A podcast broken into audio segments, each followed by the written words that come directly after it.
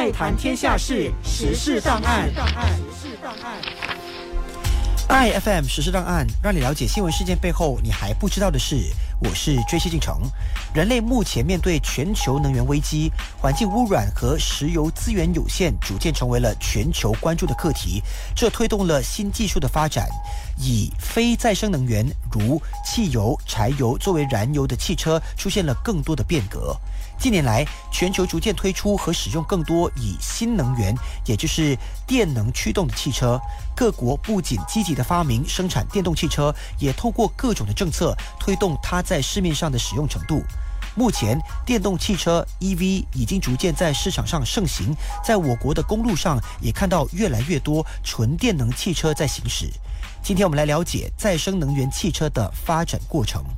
二十世纪末，全球所有的汽车都还是以燃料推动的。然而，在二零零零年，交通部长陆兆福指出，我国与二零零零年年初，人类研发并把混合动力汽车推出大众市场，将传统的燃油驱动引擎和电动马达结合，减少使用燃油和废气排放，并为环保提供了初步解决方案。所谓的混合动力汽车，在我国普遍上称为 hybrid 或 hybrid electric vehicle，在汽车技术上指的是使用两种或以上能源产生动能并驱动的车辆。不过，最初的混合动力汽车有 HEV。PHEV 两个主要的种类。第一，HEV 指的是 Hybrid Electric Vehicle，这种汽车的主要动能还是来自燃料，包括汽油、柴油和液化石油气等等，而第二动能才是来自车内的特制蓄电池。在一般的低速路况下，汽车会选择纯电动马达驱动；但在急需加速和爬坡的情况，燃油引擎就会介入，并为车辆的电池进行蓄能。也就是说，这类汽车是不需要充电的。但如果仅仅靠电池，续航距离并不远。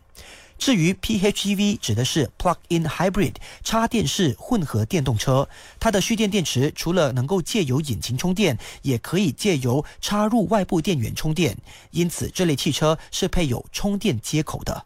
其他的混合动力种类还包括比较不普及的 REEV（Range Extend Electric Vehicle） 增程式混合动力。不过，随着时代和科技的演进，二零一零年开始，我们逐渐将纯 EV，也就是是纯电能汽车普及化。EV 指的是 electric vehicle，也可以被称为 BEV（Battery Electric Vehicle），代表的是纯电动汽车，没有燃油引擎，完全通过电池和马达驱动车辆，因此需要由外部电源充电。无论是 EV、BEV、HEV、REEV 或 PHEV，汽车的蓄电电池都是新能源汽车最大的关键，它决定了汽车的续航里程。未来的汽车也相信会在这方面不断的进步，这也是各品牌追求的技术超越。今天的实时档案由杰西进程整理讲解，iFM 实时档案每逢星期一到五早上八点五十分首播，晚上八点五十分重播。